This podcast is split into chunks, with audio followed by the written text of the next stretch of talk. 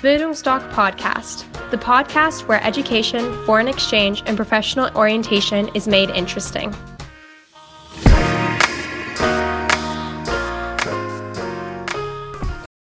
Bildungsdoc Podcast, the podcast where education, foreign exchange, and professional orientation is made interesting.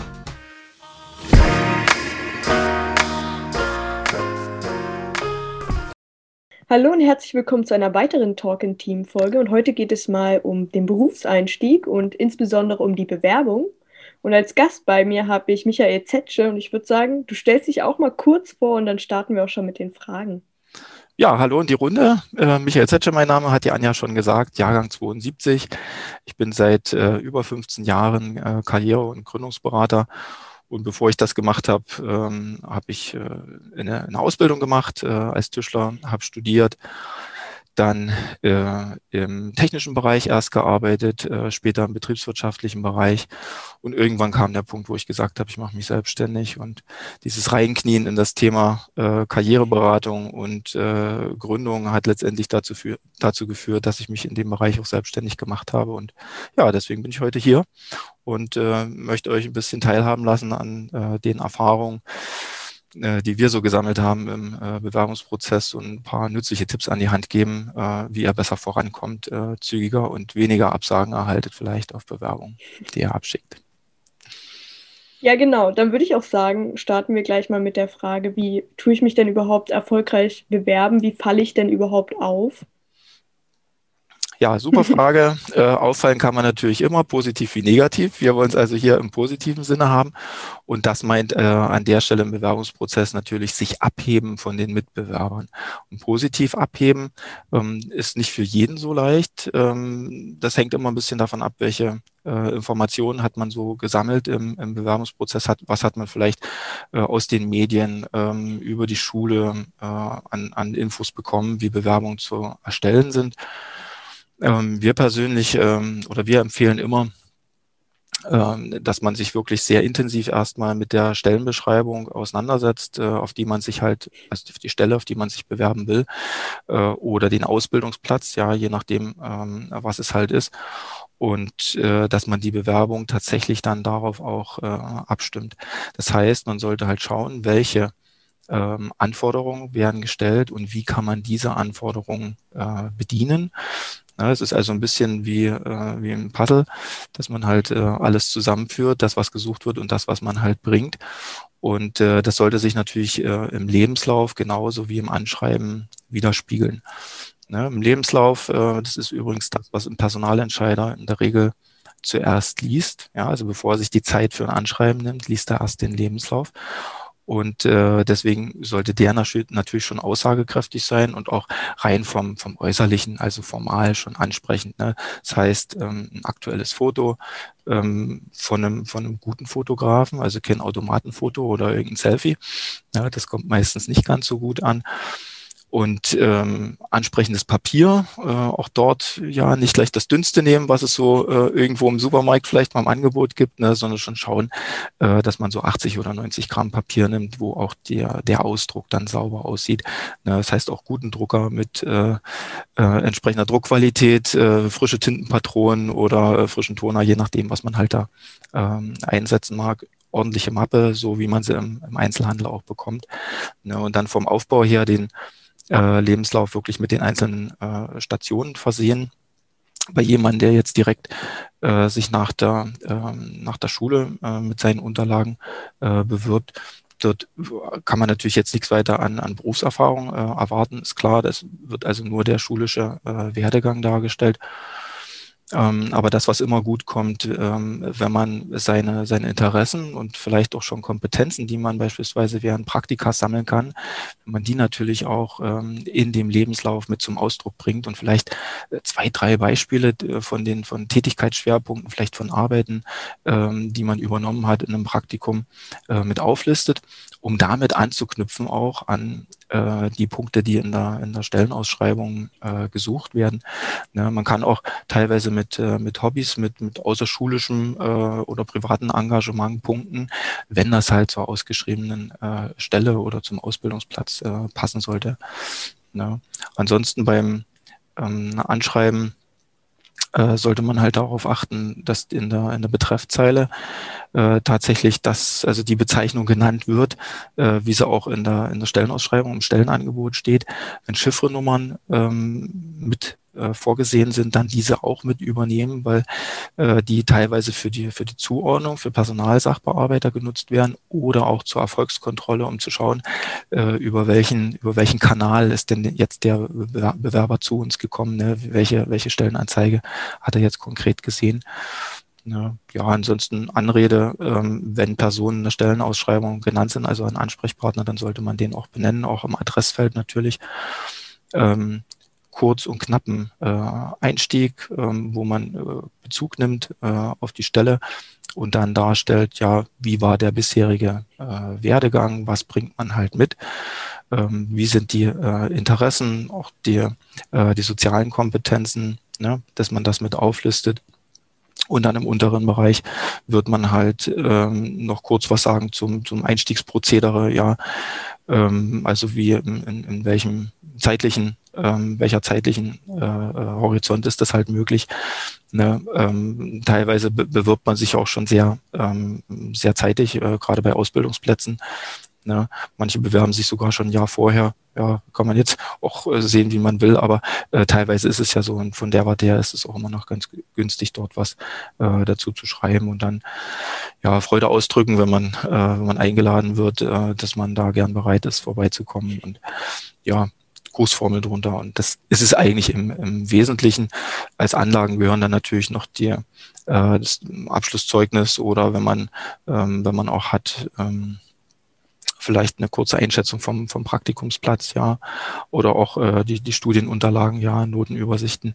Das hängt jetzt ein bisschen davon ab, was konkret gefordert ist und äh, worauf man sich bewirbt. Äh, bei manchen Arbeitgebern ist es auch so, äh, dass man mehrere äh, Zeugnisse mit einreichen kann, mehrere Abschlusszeugnisse, so dass man also, wenn man vielleicht ähm, im, im Abschlussjahr äh, nicht ganz so gut äh, die, die Prüfung abgelegt hat, vielleicht doch noch nachweisen kann, äh, dass man ansonsten aber fit ist in diesem Bereich. Ne? anhand seiner Note vom Vorjahr beispielsweise. Ja, war mal so ganz, ganz grob. Ich hoffe, ich habe an alles gedacht. Ne? Ist aber auch eine ganze Menge. Ähm, viele haben ja auch so Probleme, so eine Selbsteinschätzung zu machen, so Stärken, Schwächen aufzuschreiben. Mhm. Und dann gibt es ja immer noch die Möglichkeit, äh, seine Bewerbung von jemand anderen schreiben zu lassen. Denkst du, das ist eine gute Idee oder meinst du, das fällt auf? Also dass es jetzt auffällt, hm, würde ich eher nicht sagen. Ne? Äh, prinzipiell, wer sich, äh, wer sich schwer tut beim äh, Bewerbungsschreiben, dem empfehle ich schon, äh, dass er sich umschaut, wo kriegt er noch Unterstützung dafür. Ne? Wir merken halt, ähm, wenn wir Bewerbung sehen, äh, und diesen Abgleich machen, äh, kommt halt immer erst die, die Frage, ja, wie ist der, wie ist der Bewerber oder Klient, äh, wie schätzt er eigentlich seine Unterlagen ein? Und ähm, in der Regel kommt da schon, ja, also ich finde, das ist in Ordnung und das passt alles. Wenn wir es aber unter die Lupe nehmen, merken wir schon, wo Defizite sind. Und äh, da können wir einfach sagen, dass ähm, also bei, bei 70 bis 80 Prozent aller Bewerbungen, die wir so bekommen, gibt es erhebliche Defizite.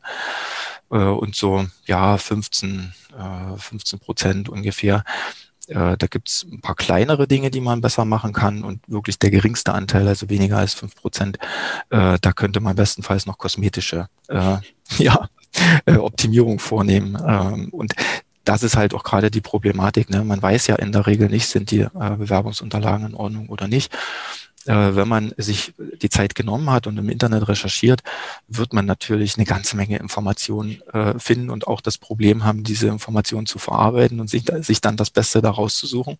Ja, das ist schon so. Äh, und natürlich findet man dort auch äh, Vorlagen und Anregungen, wie man Bewerbung äh, gestalten kann. Aber auch dort ist es wie bei allem, was man im Internet findet. Die Spanne ist sehr weit gefächert und man kann jetzt nicht immer sicher sein, dass es eben auch seriöse Informationen sind, mit denen man dann tatsächlich im Bewerbungsprozess auch punkten kann, wenn man die Bewerbung danach erstellt. Was wären denn so Beispiele für diese ganz groben Defizite? Also, äh, wir haben rein formale Defizite, äh, wo beispielsweise Rechtschreibfehler in Anschreiben oder Lebensläufen äh, enthalten sind. Äh, besonders ärgerlich, wenn es eben um Berufe geht, äh, oder, oder Studien oder Ausbildungsrichtungen, wo man genau auch darauf schaut. Ja, wenn ich mich irgendwo im administrativen Bereich äh, bewerbe, dann werde ich natürlich auch schauen, dass derjenige fit ist mit der äh, Rechtschreibung. Und wenn ich dort in meiner Bewerbung schon im, im Anschreiben und Lebenslauf Fehler drin habe, ist das natürlich nicht so schön. Ja, weil dann kann es eben äh, schon dazu führen, dass man allein nur deswegen aussortiert wird. Kann, wohlgemerkt. Ne? Ähm, und es kann in, in, bestimmten anderen Bereichen spielt das jetzt nicht ganz so die Rolle, wenn es aufs, aufs Schreiben nicht ankommt, sondern eher auf handwerkliche Fähigkeiten meinetwegen. Ne, dann ist das äh, verzichtbar. Im Handwerk ist dann eher das Rechnen, das Kopfrechnen wichtig. Darauf kann man sich dann freuen, wenn es äh, ins, ins Vorstellungsgespräch geht, dass dann vielleicht mal ein, zwei Fragen dazu kommen oder äh, noch ein Test zu bearbeiten ist, wo man das dann überprüft. Ne? Ja, also jetzt mal rein die Fehlerproblematik, was wir auch immer mal wieder haben, dass äh, bei Kontaktdaten, zum Beispiel bei Telefonnummern, Zahlendreher drin sind oder in äh, E-Mail-Adressen Buchstaben fehlen. Und das ist natürlich dann schwierig, wenn ein, ein potenzieller Arbeitgeber, bei dem man sich bewirbt, äh, dann den Kontakt gar nicht herstellen kann. Ja, so, das mal jetzt rein, rein formal äh, zu den Sachen. Defizite bei Fotos äh, sind dann gleich das nächste. Äh, das ist also Fotos, wo man halt merkt, äh, die sind nicht von Profis gemacht äh, oder un ungünstige Perspektiven. Ähm, teilweise auch keine schönen Hintergründe, die, äh, die passen oder ungünstige Kleidung des Bewerbers. Ja, da sollte man halt immer schauen, dass man vom, vom Teint her, von der Haarfarbe, dass eben alles zueinander passt und äh, dass man sich auch wohlfühlt äh, in, in der Kleidung und äh, die Kleidung, das, was man anhat, sollte natürlich auch zu der entsprechenden Stelle oder zum, zum Ausbildungsplatz äh, passen, je nachdem, was man da eben ins Auge fasst.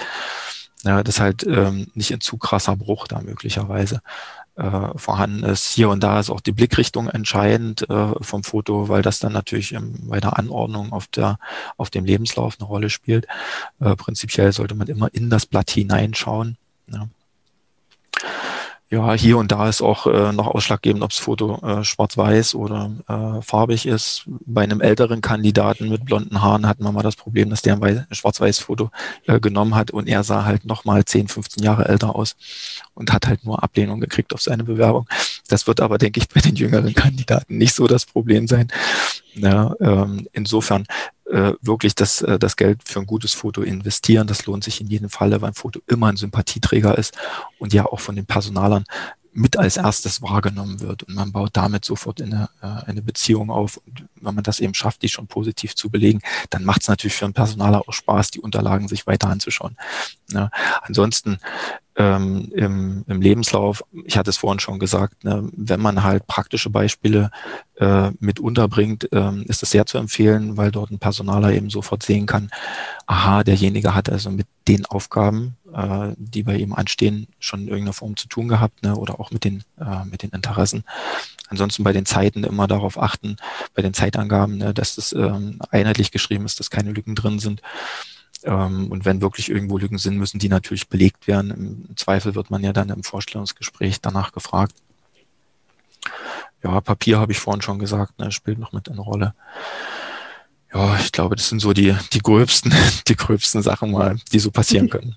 Genau. So, und als meine letzte Frage, denkst du, es wäre ganz schlau, diese, per, diese Bewerbung persönlich abzugeben oder meinst du, das reicht, wenn ich die einfach schicke per E-Mail oder mit, dem, mit der Post? Also ich denke vor allen Dingen, wenn es um äh, Ausbildungsplätze geht, kann das schon nützlich sein. Es hängt jetzt natürlich immer von der äh, Größe des Unternehmens, des Arbeitgebers ab. Ja, hm, hier und da kann man das auch direkt erfragen, ja, ob man es äh, vorbeibringen kann. In Corona-Zeiten eher etwas schwierig, das ist klar. Ähm, wir empfehlen eher dem, wenn man, wenn man so eine Ausschreibung ähm, liest, dass man schon mal Kontakt mit dem Ansprechpartner aufnimmt und vielleicht noch ein, zwei Fragen klärt äh, die in der, in der Stellenausschreibung vielleicht nicht so, so eindeutig äh, benannt werden, aufgelistet sind, hat auch den Vorteil, dass man äh, schon wieder eine persönliche Beziehung aufbauen kann. Manchmal ergibt es sich auch, ähm, dass man gleich interviewt wird. Das heißt, äh, da gibt es dann am Telefon schon ein kurzes äh, Bewerbungsgespräch mit ein paar Fragen. Insofern sollte man auch so einen Anruf vorbereiten und seine Unterlagen ja schon mal neben, äh, neben dem Telefon mit dabei haben, dass man vielleicht die eine oder andere Frage ähm, auch noch mit beantworten kann dazu. Ja, und ähm, weiterer Vorteil wäre von der Kontaktaufnahme, dass man natürlich auch im Anschreiben dann das mit benennen kann und sich halt bedanken kann, äh, bei der Person sofort eben diesen Ansprechpartner auch benennt mit. Und insofern ja schon ganz gut. Ähm, und wie gesagt, bei manchen Unternehmen äh, ist es wirklich nützlich, ähm, wenn man auch persönlich hingeht. Aber je größer das Unternehmen ist, desto schwieriger ist es eigentlich zum einen überhaupt zum Ansprechpartner vorzudringen. Ähm, und zum anderen wird es ja unter Umständen auch mal als Belästigung empfunden. Aber das will ich jetzt äh, nicht, nicht für die, für die Mehrzahl der Unternehmen so sagen. Ne? das kann passieren. Ne? Aber ich denke, vor allen Dingen, wenn es um Ausbildungsplätze geht, ist das schon äh, durchaus auch von Vorteil.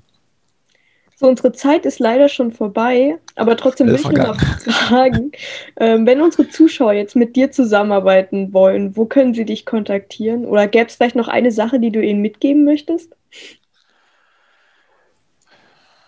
Also ähm, für mich das wichtigste, die wichtigste Empfehlung ist eigentlich immer, sich intensiv äh, mit der mit der Stellenausschreibung auseinanderzusetzen, mit den Anforderungen und natürlich auch Informationen über den äh, Arbeitgeber äh, zu sammeln, egal ob das jetzt in, in der öffentlichen Verwaltung ist oder äh, im privaten Wirtschaftsbereich, ja, dass man äh, tatsächlich auch ähm, Anknüpfungen herstellen kann.